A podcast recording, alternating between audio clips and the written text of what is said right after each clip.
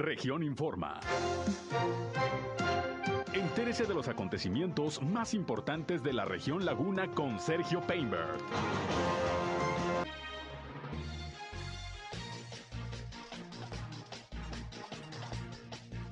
Inaugura el gobernador de Coahuila, Miguel Ángel Riquelme, el nuevo parque ecológico en el Cerro de las Noas de Torreón.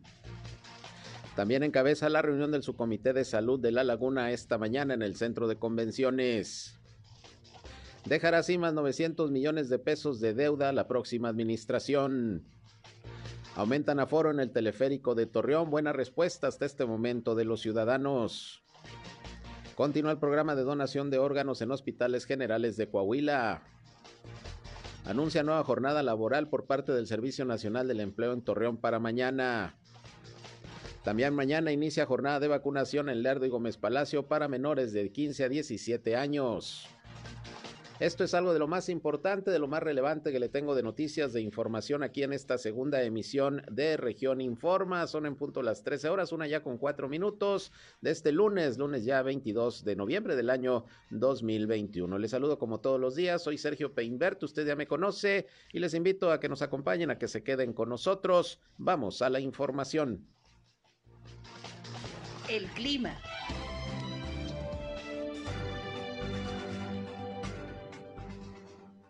Buenos días, hoy tuvimos una temperatura mucho, muy agradable, 14 grados centígrados por la mañana. espera que descienda todavía un poquito más hasta los 13 grados centígrados. Eh, en las temperaturas máximas vamos a rondar entre los 28 a 30 grados centígrados, eh, cielo principalmente despejado, sin posibilidades de precipitación, sin vientos. Eh, ya está el sistema frontal número 10 a punto de ingresar aquí a la comarca lagunera eh, traería como consecuencia que se mantengan las temperaturas frías a frescas por la mañana y no tan calurosas por la tarde. No viene muy intenso por lo que se ve hasta ahorita este sistema frontal. Esperemos al día de mañana para calibrarlo un poquito más. El clima.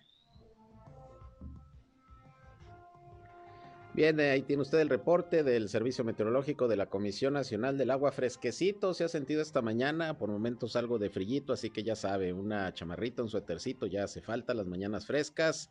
Y así vamos a continuar en los próximos días. Ya se siente ahora sí más el otoño luego de bastante calor que hemos estado teniendo en las últimas semanas aquí en la comarca lagunera. Gracias por acompañarnos, gracias por sintonizarnos. Ya estamos transmitiendo a través del 103.5 de frecuencia modulada Región Radio, una estación más del grupo Región, la Radio Grande de Coahuila. Eh, le recuerdo que además de quedarse con nosotros y escucharnos, les invitamos a que entren en eh, contacto con este programa sobre todo si tienen algún reporte, algún problema en su comunidad, en su calle, en su colonia, en su ejido, requiere la atención de alguna autoridad. Recuerden que en este espacio, además de informarles, queremos que entren en contacto con nosotros y nos hagan saber cualquier problema que usted tenga en su comunidad para que lo podamos reportar las autoridades y bueno, siempre en búsqueda de soluciones. Y para ello ponemos a su disposición nuestra línea telefónica 871-713-8867, 871-713-8867. Nos pueden llamar o nos pueden mandar mensajes de WhatsApp. Igualmente, ya saben, en redes sociales y medios digitales nos encuentran.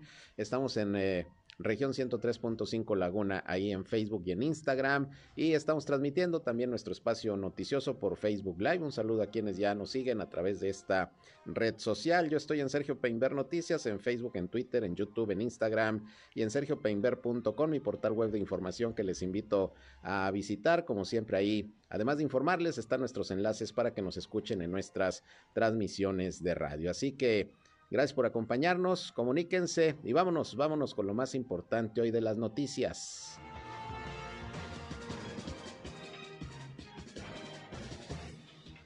Bien, y vamos a iniciar con el reporte de las autoridades de salud sobre la situación del COVID-19. Estamos en espera del reporte del estado de Coahuila. Hace unos momentos acaba de terminar la reunión del subcomité de salud que cada semana los lunes generalmente encabeza el gobernador Miguel Ángel Riquelme Solís ahí en el Centro de Convenciones de Torreón. Ya le tendré toda la información. Mientras tanto, el reporte que sí se dio desde esta mañana fue el de la Secretaría de Salud de Durango. Hoy, como todos los lunes también, una vez por semana, el secretario de Salud, Sergio González Romero, pues da los datos, las estadísticas de cómo está la situación del COVID-19 en aquella entidad que se mantiene en semáforo epidemiológico en color eh, verde. Vamos a escuchar lo que dijo el secretario de Salud, Sergio González Romero. Hoy reportamos 48.612 casos confirmados con 45.273 recuperados y 2.982 defunciones. En esta semana 45 se reportaron 229 casos y 5 defunciones. De las defunciones, dos fueron en Gómez Palacio, una en Durango Capital, Nuevo Ideal y Rodeo. De los casos eh, de la semana 45, vemos en Durango 114, en Gómez Palacio 63, Lerdo 20, Peñón Blanco y Rodeo 5, y con cuatro Nuevo Ideal, Mezquital, Pueblo Nuevo, y con dos Canatlán, Coneto, Cuencamé, y con uno San Juan, Santiago, Tamazul y Vicente Guerrero. De la, del, como vemos en las barras horizontales, sigue siendo Durango el municipio con más de 26 mil, seguido de Gómez Palacio con 9.612 y Lerdo con 2.492. Bien, ahí tiene usted el eh, reporte del secretario de Salud, Sergio González Romero.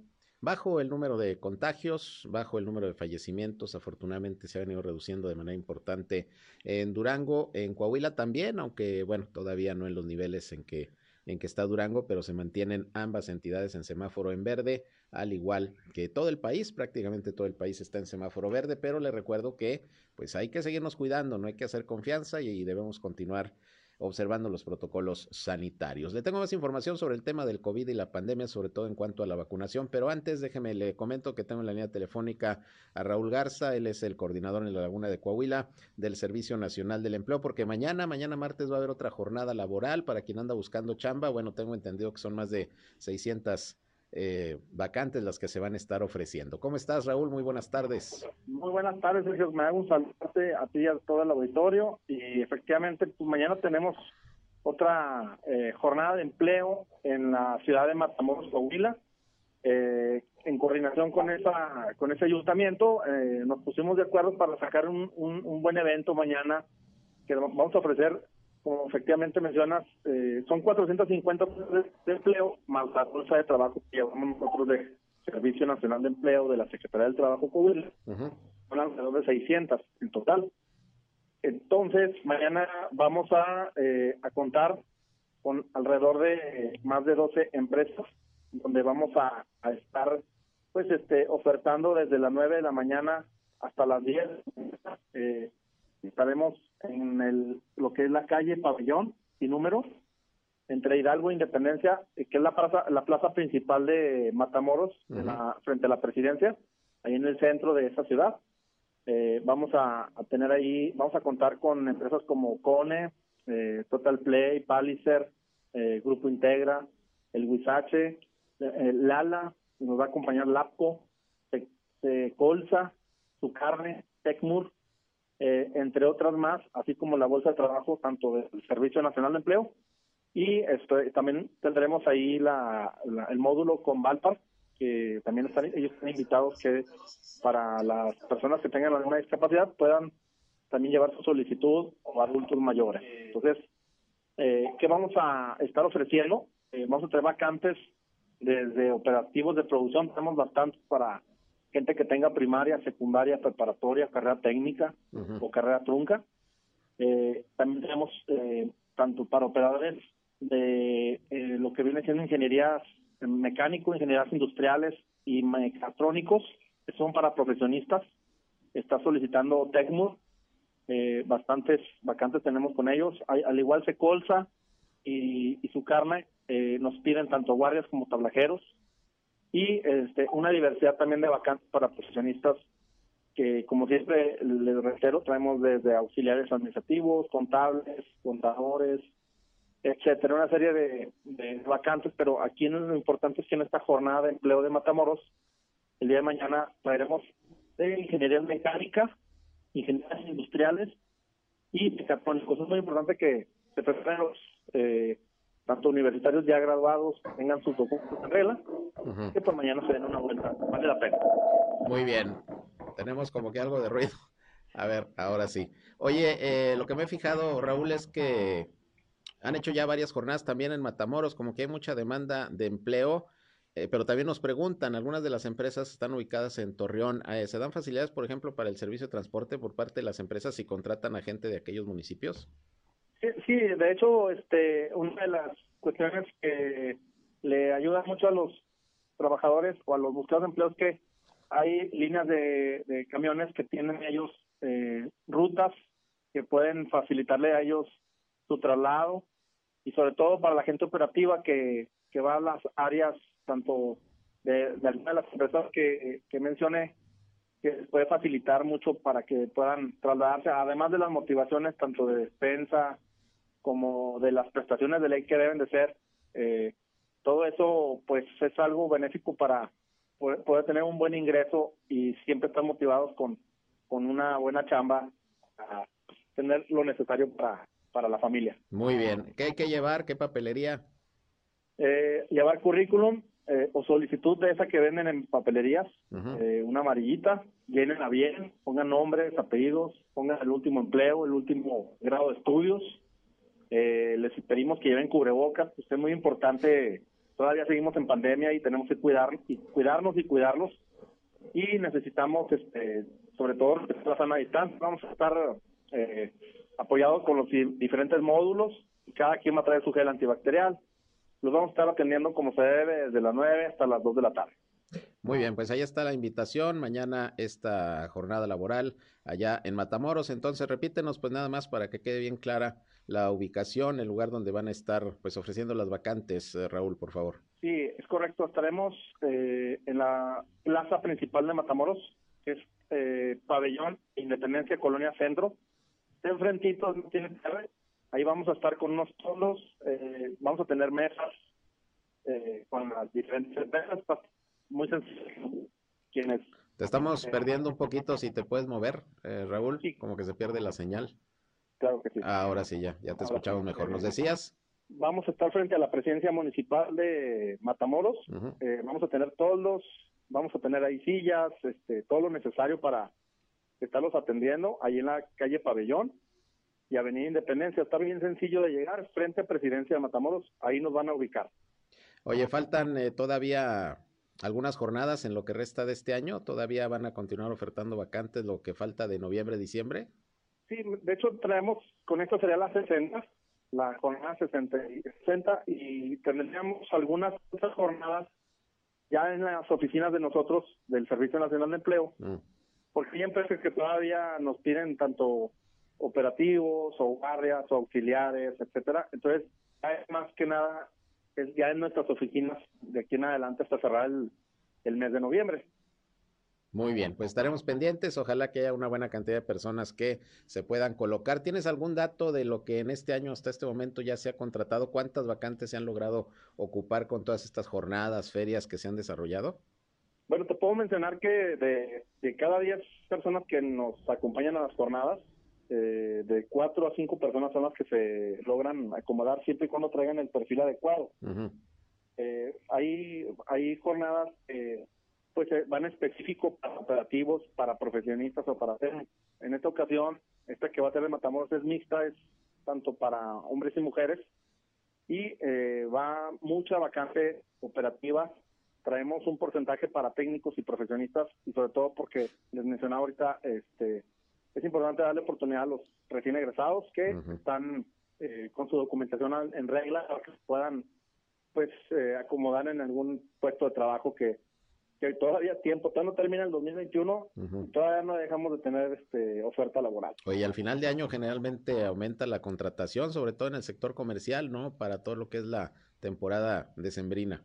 Sí, son eh, vacantes que son eventuales, son por temporada, y este, entendemos que pues por la cuestión navideña hay muchas oportunidades, pero ahorita con esta jornada que vamos a tener el día de mañana en Matamoros, pues son empleos formales que, que te dan prestaciones de ley, que puedes quedarte tanto lo que queda del 2021 y lo que venga, ¿verdad? Entonces es importante aprovechar estos, eventos. Muy bien, pues gracias Raúl como siempre por informarle al público de esta jornada laboral, así que gente de Matamoros, pues ya saben, mañana se va a desarrollar esta actividad, ojalá que puedan encontrar un puesto de trabajo. Muchas gracias. Muchas gracias, un saludo a todos y buenas tardes. Gracias, buenas tardes, Raúl Garza del Servicio Nacional del Empleo, que siempre nos está informando y hablamos con él porque es importante que usted conozca los lugares en donde se están llevando estas jornadas laborales para que vaya, deje su solicitud, su currículum, pueda encontrar chamba.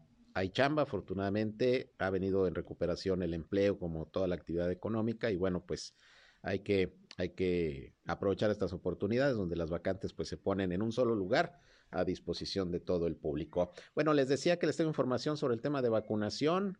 Fíjese que el delegado de programas federales en Durango, Edgar Morales Garfias, anunció a través de sus redes sociales, como lo hacen generalmente los funcionarios de la 4T, sobre todo los que están con el tema de la vacunación, eh, anunció el inicio de la inoculación contra COVID-19 para jóvenes de 15 a 17 años de edad en el estado.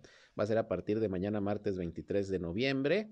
Y aquí se incluyen los municipios de Gómez Palacio y de Lerdo. Se trata de un grupo de menores que no presentan comorbilidades, pero que ya se van a poder vacunar de 15 a 17 años. Dijo que serán 100 mil las dosis que se van a disponer en todo Durango y 15 mil se van a destinar a Gómez Palacio, una cifra similar a Lerdo para esta jornada de vacunación que será del 23 al 27 de noviembre. Así que chavos, ya saben, de 15 a 17 años, menores de edad, ya en este grupo sin comorbilidades, es decir, en general, se van a poder ir a vacunar a Gómez Palacio y a Lerdo. En Gómez Palacio va a ser en el Hospital General y en Lerdo en la Clínica de Medicina Familiar a partir de mañana. Ya se había aperturado hace unos días el registro para tal efecto y mañana empieza de aquel lado el NASAS esta vacunación. Vamos a estar pendientes cuando inicie también de este lado del río Nazas, aquí en Torreón, en la laguna de Coahuila. Bien, por otra parte, le agradezco a Verónica Soto, directora del teleférico de Torreón, que nos tome la llamada. ¿Cómo estás, Vero? Buenas tardes.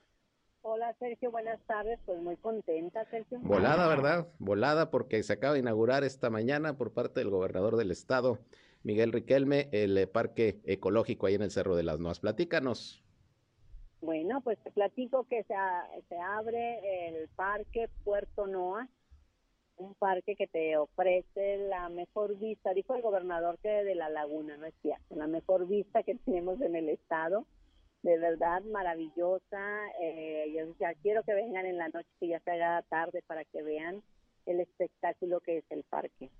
Es maravilloso, ya encendido en el día, ahorita, bueno, y ahorita tenemos una exposición de dinosaurios del Museo del Desierto, que va a estar aquí por unos días, entonces, bueno, hay mucho que, ver, que vengas y te sientes, que aprecies tu ciudad. Eh, no, de verdad, una iluminación maravillosa que tiene, muy amplio el, el parque y lo vas a ir descubriendo. Cada esplanada que vas bajando, vas descubriéndolo. Digo, y este es el inicio, o sea, eh, vamos a ir trabajando eh, por días. Hoy, hoy iniciamos con unas, este, una ya acorde a la Navidad, eh, ya a las 7 de la tarde estaremos iluminando ya ahí y nos vamos a ir integrando. El lunes, el día primero vamos a, inaugurar el, nacimiento gigante que se mandó a hacer y que va a estar el, día, el primero de diciembre. Y así todos los días vamos a estar dando sorpresas en el parque, ir trabajando día a día, pero decirles que a partir de ya pueden estar viniendo y ver a los dinosaurios que nos los prestaron por unos días. Entonces, pues bueno, que vengan y lo visiten. Eh, vamos a tener ya también, pues poco a poco, alimentos para que vengan aquí, se vengan a desayunar, a comer, a cenar, que se sienten. Tenemos bastantes eh, eh, bancas eh, y poco a poco, digo, calidad, que ya va, y el inicio yo creo en unos días la construcción, pero ya nos van a estar apoyando con alimentos, al igual que los locales eh, que tenemos comerciales, bueno, pues poco a poco se van a ir abriendo, pero para irle dando vida a este gran puerto, ¿no? Claro, ¿el, parque va a quedar a cargo de quién, de, del propio teleférico? Sí, claro, sí, sí, sí, es parte de, del teleférico, yo soy la directora general eh, del parque y es un complejo, ya hoy eh, es un complejo turístico y ecológico, eh, Teleférico Torreón Cristo de las Noas, pero el par, pero al parque se le dio el nombre, como cuando hicimos Teleferilízate, para el teleférico, bueno, pues el parque es Puerto No. Muy bien, pues ahí está ya listo para que todo el público de la laguna y de fuera de la laguna lo puedan visitar con los atractivos que ya tiene y que poco a poco se irán sumando más, sobre todo el tema de los negocios y restaurantes que por ahí se van a ir colocando, ¿no? Así es, ahí vamos a ir día tras día abriendo locales, integrándonos, pero a partir de hoy ya tenemos alimentos, ahorita calidad ya están trabajando para ver qué ofrecen a la gente que nos va a visitar, porque yo creo que vamos a tener bastante gente para que vengan a ver, sobre todo ahorita el, esta exposición que tenemos de los dinosaurios, que es maravillosa de verdad. Sí, ¿cuál va a ser el horario? Vamos a estar trabajando hoy por ser inauguración, vamos a cerrar a las 10 de la noche, ya vamos a ver si los próximos días pues, cerramos igual, toda esta semana por inauguración, vamos a ver cómo se comporta la afluencia de la gente y para que no se hagan tantas aglomeraciones pero vamos a estar trabajando ya de 11 a, a las 9, hoy, hoy hasta las 10 y se cierran los lunes. Muy bien, ¿y se accesa con el mismo boleto del teleférico? Sí, claro, sí, es con el mismo boleto del teleférico, el parque no tiene ningún costo. Entonces es parte de lo que está, mm, de lo que se ofrece ya aquí en este gran puerto, ¿no? Muy bien, pues ahí está otro atractivo más en el eh, Cerro de las Noas, ya está el santuario, está el teleférico y ahora este parque ecológico. Que te preguntaría, Vero, finalmente le aumentaron el aforo al teleférico, ¿verdad? Sí, claro, le aumentamos eh, el aforo, nos vamos ya a un 70% y decirte que vamos a estar pues ya más rápido. Lo teníamos a 7 minutos, ya lo vamos a poner entre 4 y 5, como vayamos viendo las filas para que sea mucho más rápido el acceso al, teleférico. ya anunció el gobernador, ya habíamos pedido dos góndolas, se piden dos góndolas más eh, en, estos días. Entonces, bueno, esperamos que para enero, febrero ya estén llegando las dos góndolas que se pidieron, porque se piden y, o sea, se mandan a hacer, ¿no? Estas claro. las traigan rápido. Pero bueno, ya se pidieron dos y estamos, nos decían que en enero más o menos podrían llegar y ya el gobernador acaba de dar la instrucción de pedir dos más. Muy bien, pues estaremos pendientes. Enhorabuena, otro atractivo más para, para la gente de la laguna y quienes nos visitan de fuera, ahí en el Cerro del Cristo de las Nuevas, pues que ya se ha convertido en un, un ícono eh, turístico y religioso aquí de, de, la laguna, no solamente de Torreón. Y bueno, pues más chamba, ojalá que, que, que todo salga como está previsto. Gracias, Vero. Gracias, y los esperamos, vengan a descubrir este gran puerto nuevo. Ojalá y vengas, mi querido Sergio, para que lo veas el atardecer en la noche aquí, es maravilloso. Claro que sí, pues trataremos de darnos la vuelta. Muchas gracias. todos, hasta luego, buen día. Gracias. Verónica Soto, directora del teleférico y también ahora del Parque Ecológico Puerto Noas, que es el nombre que se le, se le dio. Y bueno, pues otro atractivo para usted si va a subir al teleférico a darse una vuelta, bueno, pues ahí hay otro atractivo, el Parque Ecológico, además, pues del Santuario del Cristo de las Nuevas, que ya pues usted sabe, es un icono, decía yo, de nuestra comarca lagunera. Vámonos a una pausa y regresamos. Son las 13 horas, una con 26 minutos. Me pasé un poquito el corte, pero bueno, ahí está la información. Regresamos. Región Informa. Ya volvemos. Al aire, región 103.5. Continuamos en región Informa.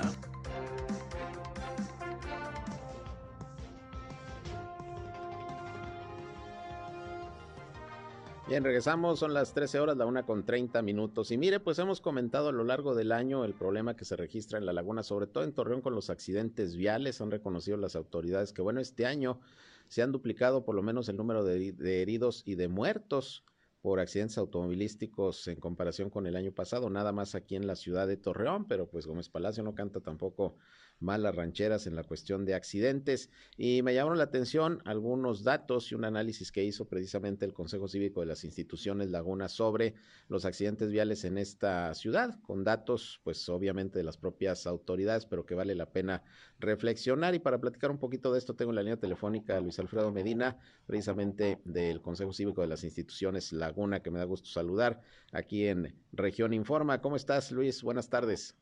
¿Qué tal, mi estimado Sergio? Pues muy contento de estar aquí contigo y con tu auditorio para platicarles acerca pues de este tema tan tan preocupante en la ciudad de Torreón. Claro, muchos accidentes los que se registran eh, a diario, pero lo peor del caso es que cada vez más muertos y más heridos. Así es, pues mira, en lo que va del 2021, de acuerdo a los datos que nos da el Tribunal de Justicia Municipal en la ciudad de Torreón, se han registrado un total de 3.000 79 accidentes que quiere decir que pues en promedio cada día ocurren 10 accidentes, ¿no? Y lo que llama la atención es que uno de cada 10 de estos accidentes es provocado por un conductor que va en estado de ebriedad. O sea, el 10% prácticamente de los accidentes es por alcohol. Así es, desafortunadamente muchos de estos accidentes terminan con alguna situación fatal, con gente que termina gravemente herida y pues bueno, los otros accidentes que pues no dejan de ser preocupantes, pero que en su mayoría pues tienen eh, lesiones leves, ¿no? Sin embargo, lo que nosotros empezamos a notar es que pues al menos en los últimos meses ha venido en incremento considerable. Claro. Y luego está el tema de los chavos. También me llamó mucho la atención ese dato. Una buena cantidad de los accidentes son provocados por jovencitos, que ya le sueltan el vehículo desde muy chavitos. Así es, Sergio, pues ya cuando nosotros filtramos esta información con los datos que nos da el MEGI, eh, pues encontramos que uno de cada tres accidentes en la ciudad es provocado por jóvenes que tienen entre 15 y 29 años. Y un dato muy interesante es que cuando eh, profundizamos en estas edades, principalmente juveniles, eh, la gran cantidad de choques se dan a los 18 años. ¿Por qué? Son jóvenes que están pues prácticamente iniciándose con su licencia de conducir, que no tienen la prudencia ni la cautela necesaria y que pues bueno, desafortunadamente participan en un siniestro sin eh, pues hacerse responsables del todo porque en su mayoría la responsabilidad recae en los padres de familia. Así es. Eh, y bueno, según los análisis que ustedes hacen, tomando en consideración estos datos, ¿a qué atribuyen que haya cada vez más accidentes, al aumento en el tráfico vehicular, a una mayor irresponsabilidad y falta de observancia de los reglamentos, o puede ser también a la falta de vigilancia vial o de una señalización adecuada, o un conjunto de todo. No sé, ¿qué han analizado ustedes? Pues mira, definitivamente cada vez hay más vehículos, mi estimado Sergio, yo te diría que pues en la zona metropolitana de La Laguna, eh, hay pues un vehículo por cada 2.5 habitantes, ¿no? Tenemos una cantidad de vehículos impresionantes entre vehículos regulares y irregulares que circulan diariamente eh, por toda por toda la zona metropolitana. Este incremento se ha disparado en los últimos 10 años y muy probablemente vayamos a tener un incremento todavía más fuerte en los siguientes 10 años. Eh, aquí lo que preocupa es que la ciudad ya no está preparada, y ya hablo de toda la zona metropolitana, para albergar al tráfico pesado que tenemos. Hay que recordar que el periférico pues ya prácticamente es un bulevar dentro de la mancha urbana y que es uno de los, eh, o más bien una de las vialidades en donde más accidentes se registran por la cantidad de vehículos pesados que circulan por esta área, ¿no? Entonces, la falta de infraestructura, la falta de planeación urbana, la falta de señalamientos y el crecimiento desmedido de los vehículos y la falta de otras opciones en movilidad urbana para los ciudadanos ha provocado que pues estos accidentes incrementen año con año. Claro, y no sé si ese dato que nos das de un vehículo por cada, ¿cuánto? 2.5 habitantes, ¿es una tasa elevada en comparación con la media nacional? ¿Tienes ese dato? La media nacional anda entre entre 3.5 y 4 dependiendo de la del estado en donde se viva no pero sí eh, bueno es la media nacional pero varía mucho de, de, los estados y de la actividad económica que se tienen. Entonces sí es es bastante preocupante ¿Qué hacer, eh, Luis? Porque, bueno, el Consejo Cívico de las Instituciones analiza los temas, saca datos, estadísticas y luego, pues, eh, también eh, propone o pone a consideración, sobre todo las autoridades, algunas, algunas soluciones o la observancia de, de algunas medidas, por ejemplo, para, para tratar de evitar, en este caso, más accidentes viales. Pues mira, yo creo que va por tres lados. La primera, recordarle a los ciudadanos que estas cifras son cifras que son consecuencia de nosotros si uno toma, no debe de manejar. Eh, otra otra indicación que nosotros siempre hemos sugerido es a los padres de familia que pongan más cuidado de cómo manejan sus hijos, de si realmente están preparados económica, física y emocionalmente para estar al frente del volante, porque un choque deja secuelas no solamente físicas cuando hay un accidente muy grave, sino emocionales para muchos de los jóvenes, no vuelven a ser los mismos. Y también en la parte de las autoridades, no dar licencias solamente por darlas y darle mantenimiento constante a las carreteras, a las banquetas, hacerse señalamientos que sean visibles para todos los ciudadanos y que el día de mañana no puedan provocar un accidente, porque la verdad es que eh, muchas de las líneas eh, viales no están delimitadas, muchos de los señalamientos de alto están en mala calidad, muchos bordos existen y ni siquiera sabemos que existen ya hasta que llegamos ahí, o por esquivar un bache de esos que hay en abundancia en la zona metropolitana de la laguna, pues provocamos algún accidente que no debería de ser provocado. Así es, pues sí, como dices tú, es responsabilidad en buena parte de nosotros, que somos los que conducimos, debemos de tener responsabilidad, observancia de las disposiciones eh, de tránsito y por otra parte, pues sí, ir adecuando la ciudad eh, de manera que haya mayor señalización y que haya mayor vigilancia también por parte de las autoridades. Esto es, esto es importante, pues para la reflexión, sin duda, eh, Luis, estos datos, estas cifras que se dan a conocer y que bueno, pues valdría la pena consultar, están disponibles, ¿no? Información está disponible en nuestra página web, Observatorio de la Laguna, y en todas nuestras redes sociales, Facebook, Twitter e Instagram. Muy bien, pues interesante. Te agradezco como siempre que nos proporciones esta información eh, emanada ahí de ustedes de los análisis del Consejo Cívico de las instituciones. Muchas gracias, Luis. Nombre para servirte, Sergio. Fuerte abrazo a ti y a todo tu auditorio. Igualmente, gracias. Gracias, Luis Alfredo Medina, del Consejo Cívico de las Instituciones Laguna. Y mire, esta mañana en nuestra primera emisión le comenté de varios accidentes viales que se registraron el fin de semana. Ayer por la noche, por ejemplo, se está dando ahorita el reporte. Hubo otro cerca de las 11 de la noche. Eh, donde un joven motociclista resultó con distintas lesiones en el cuerpo luego de ser impactado por un vehículo particular en la colonia Villa Zaragoza, aquí en la ciudad de Torreón. Esto fue en el cruce de Avenida Arenal y calle Villa del Monte de este sector. Eh, según los primeros reportes, un vehículo que era conducido por Jesús Gerardo de 21 años de edad, mire, joven también, que es parte del dato que nos daba Luis Alfredo Medina, se desplazaba de norte a sur por la calle Villa del Monte y la unidad chocó contra una motocicleta que circulaba de oriente a poniente por la avenida Arenal y era tripulada por otro joven de 24 años, Francisco Javier. Y bueno, afortunadamente la libró, salió con lesiones, eh, lo atendieron los cuerpos de emergencia al motociclista, pero una buena cantidad de accidentes de motociclistas, muchos de ellos con consecuencias fatales también se han registrado en lo que va, en lo que va del año de manera permanente. Y ahí tiene usted los datos, las cifras 10 accidentes diarios en promedio, nada más aquí en la ciudad de Torreón. Y bueno, déjeme le comento que hasta una patrulla de la Policía Municipal de Torreón eh, provocó un accidente, de acuerdo a lo que están informando las autoridades. Eh, no respetó la patrulla el alto y se impactó contra un auto particular en el sector centro de Torreón, según los testigos. El vehículo oficial intentó darse a la huida, fíjese usted, y es la ley.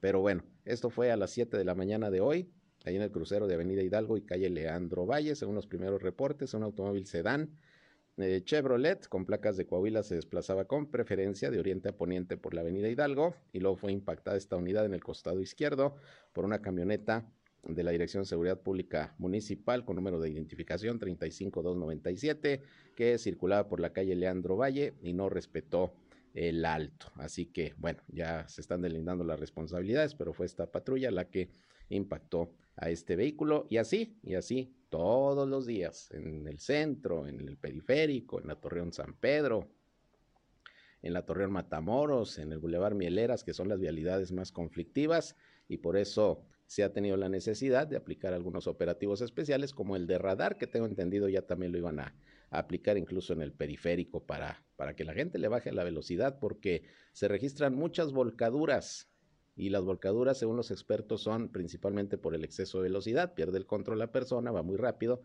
y se vuelca el vehículo y ha habido pues accidentes fatales también en esas condiciones. Entonces, pues no hay de otro hombre, maneje con precaución, cuídese, maneje a la defensiva y trate pues también de cuidar a los demás con un manejo responsable. Vamos a otra pausa y regresamos, son las 13 horas, una con 41, volvemos. Región Informa. Ya volvemos. Somos Región Radio 103.5. Regresamos a Región Informa. Bien, regresamos, son las 13 horas, la una con 46 minutos y les recuerdo que ya está disponible la aplicación digital de Grupo Región que puede usted bajar en su tablet, en su celular para que nos tenga ya al alcance de la mano con todos los contenidos, la información que día con día le llevamos en Grupo Región, tanto a través de nuestro periódico Capital como en las cinco estaciones de radio que tenemos en todo el estado, en La Laguna, Saltillo, Monclova, Piedras Negras y Acuña. Ahí en esa aplicación puede escuchar en vivo y en directo toda la programación que le tenemos en Grupo Región en todo el estado, en nuestras emisoras de radio y además del periódico Capital, eh, que siempre está con información muy importante y que Repito, está disponible la aplicación de manera totalmente gratuita para el sistema Android y también para el iOS. Y hablando del periódico Capital, precisamente hoy se publica una nota de mi compañera Yolanda Ríos en donde señala que, bueno, todo parece indicar que va a dejar una deuda bastante elevada el CIMAS Torreón a la próxima administración, alrededor de 900 millones de pesos. Según la nota de mi compañera Yolanda Ríos, señala que mientras que Jorge Cermeño Infante, alcalde de Torreón, y el gerente general del CIMAS, Juan José Gómez Hernández, niegan una quiebra financiera de la para municipal y aseguran que de manera global proyectan dejar una deuda de alrededor de 180 millones de pesos a la administración municipal entrante. El asunto es que las cifras de otros pasivos no registrados como legalmente corresponde a un gobierno que está en sus últimos días, pues revelan que la deuda pudiera llegar a los 900 millones de pesos, como le comentaba. Y es que de acuerdo al avance de gestión financiera del tercer trimestre del año, el pasivo registrado es de 284 millones de pesos, nada más que aquí nos está incluyendo los 410 millones de pesos que se deben a la empresa Ecoagua, que durante varios años estuvo manejando la planta tratadora de aguas residuales, entró en un litigio con CIMAS y bueno, finalmente perdió la paramunicipal y debe pagar 410 millones de pesos a la empresa, más otros 200 millones de pesos que se adeudan a la Comisión Nacional del Agua por el concepto de derechos de extracción de agua y todavía se le deben en este momento, según este avance de gestión financiera, 80 millones de pesos a la Comisión Federal de Electricidad. Entonces, pues ya con todo esto se estarían sumando cerca de 900 millones de pesos de deuda del CIMAS para la próxima administración, que seguramente resultará una pesada carga para el próximo gobierno que va a encabezar el alcalde electo eh, próximamente en funciones a partir del 1 de enero, Román Alberto Cepeda. Y bueno, la nota completa, aquí les doy lo más eh, importante, la nota completa la pueden eh, leer en el periódico Capital en su edición digital o también en su edición impresa. Una nota de mi compañera Yolanda Ríos, un trabajo periodístico como siempre, excelente. Bien, en otras cosas, eh, fíjese que continúa llevándose a cabo el programa de donación de órganos que se está tratando de impulsar a través de los hospitales generales en el estado de Coahuila. Mi compañero Víctor Barrón platicó con Jorge Luis Juárez, que es el director del Hospital General de Torreón, y bueno, de lo que se trata es seguir haciendo conciencia entre la población para que esté dispuesta a donar los órganos cuando fallezca. Esto es importante para poder darle vida a una gran cantidad de personas pues que día con día están esperando un órgano para poder mejorar su salud. Vamos a escuchar lo que sobre este programa informó el director del Hospital General de Torreón, Jorge Luis Juárez. Escuchemos. Nosotros tenemos todo el apoyo de la Secretaría de Salud y del Gobierno del Estado para seguir promoviendo la situación que es trasplante vamos a tratar de hacer una cultura de, donación en relación a la donación del cadáver, de donación de cadáver. Eh, por ahí ya tuvo también el acercamiento de las organizaciones como el Ministerio Público para que también este, faciliten en un momento dado las acciones de este proceso. Por el otro lado, la, la, situación que se dio fue la organización a, a, nivel del Estado, en el cual todos participen de una manera u otra, los hospitales que pudieran en un momento dado solicitar el apoyo de, de las unidades, como sería Saltillo, como sería Torreón, pues tener una comunicación más directa y tener que tener la visión en tratar de que estos estas donaciones se realicen este, en el estado de Coahuila de acuerdo al, al, programa también de Senatra y en primer lugar a las unidades a, las que se han asignado los órganos, por ejemplo Torreón o Saltillo, pero sobre todo a nivel del estado. Bien, pues ahí tiene usted, es un programa que se está desarrollando, sobre todo en los hospitales generales, la promoción de la donación de órganos y obviamente pues el tratar de destinar todos estos que se puedan conseguir a las personas que, que así lo requieren. De lo que más se pide es eh, de riñón, o trasplantes de riñón, trasplantes de córnea, trasplantes de hígado. Y bueno, pues si usted tiene la posibilidad de convertirse en donante, en mostrar esta disponibilidad para cuando pues ya eh, fallezca, bueno, pues se va con la conciencia de que quizá pudo haber ayudado a alguien con sus órganos que lo necesita. Así continúa este programa en el estado de Coahuila, le digo ahora a través de los hospitales generales como aquí el de Torreón. Pero hablando de cuestiones de salud, fíjese que el Instituto Mexicano del Seguro Social está recomendando a las mujeres el que tengan la posibilidad de espaciar los embarazos al menos año y medio, esto por el desgaste físico y emocional que representa pues obviamente cada embarazo. Hay mujeres que a veces les gusta pues tenerlos muy seguidito a los a los bebés para dicen algunas para terminar pronto, pero no es muy recomendable. Hay que dejar por lo menos un año y medio de diferencia entre bebé y bebé. Y esto lo explica la doctora Patricia Reyes, quien es ginecóloga del Instituto Mexicano del Seguro Social aquí en Coahuila. Vamos a escuchar la recomendación que al respecto está haciendo sobre este tema de los embarazos. Especialista en ginecología, doctora Blanca Patricia Reyes Razo. Dejar pasar cuando menos un año y medio entre un embarazo y otro fortalece la salud de la mujer y permite analizar, en un marco de la planificación familiar, el número de hijos que se desea tener. Cada embarazo representa un desgaste físico y emocional. El cuerpo de la mujer sufre alteraciones de las cuales no se recupera en forma inmediata y las posibilidades de complicaciones con riesgo para madre e hijos son mayores. El no espaciar los embarazos eleva la posibilidad de aborto espontáneo, ruptura prematura de membranas, placenta previa, parto prematuro o bien que el bebé tenga problemas en el útero relacionado con desnutrición o crecimiento. La mujer puede presentar complicaciones que derivan en problemas en diferentes órganos. Existen múltiples métodos para el control de la natalidad que están al alcance de la población derechohabiente y no derechohabiente en los diferentes módulos de salud reproductiva. Lo óptimo es que los embarazos sean espaciados y planeados, porque en esto disminuye las posibilidades de problemas en corto, mediano o largo plazo. Bien, pues ahí tiene usted la recomendación de esta ginecóloga del Seguro Social sobre el tema de los embarazos, pues una recomendación y observaciones importantes de las consecuencias que pudiera tener una mujer, incluso su bebé, si no se da un mayor espacio entre embarazo y embarazo.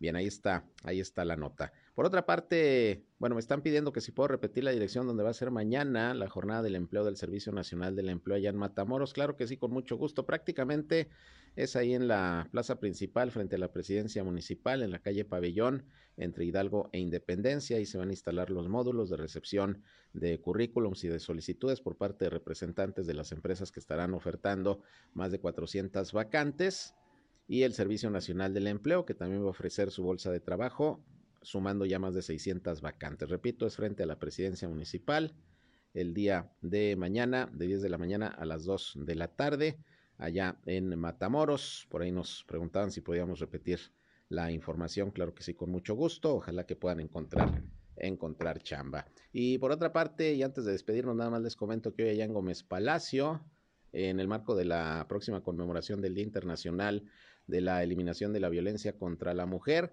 El ayuntamiento reconoció y certificó hoy a mujeres que participaron en los talleres de capacitación del Programa Federal de Transversalidad. Esto se hizo a través del Instituto Municipal de la Mujer y bueno, se cerraron estos talleres de capacitación que se impulsaron con fondos de la Federación para este programa.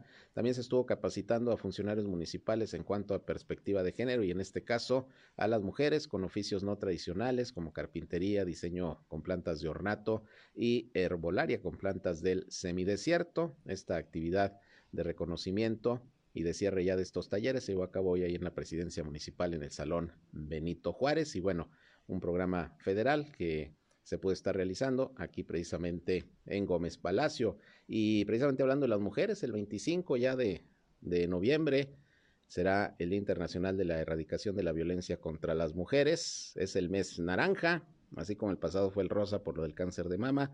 Este es el mes naranja, noviembre, por eh, lo que se conmemora a nivel internacional la lucha por erradicar la violencia contra las mujeres. Bien, pues ya con esto nos vamos. Gracias por su atención a este espacio de noticias. Faltan cuatro minutos para las dos de la tarde. Como siempre, les invito para que a las 19 horas nuevamente nos acompañen en nuestra tercera emisión, donde ya les tendré un resumen, el más completo de la radio en la comarca lagunera, con lo más importante de lo que ha acontecido a lo largo de este lunes, sobre todo aquí en nuestra región, por el 103.5 de frecuencia modulada, región radio, una estación más del grupo región, la Radio Grande de Coahuila. Yo soy Sergio Peinbert, usted ya me conoce. Gracias por su atención. Si van a comer, muy buen provecho. Síganla pasando de lo mejor. Buenas tardes. Esto fue Región Informa.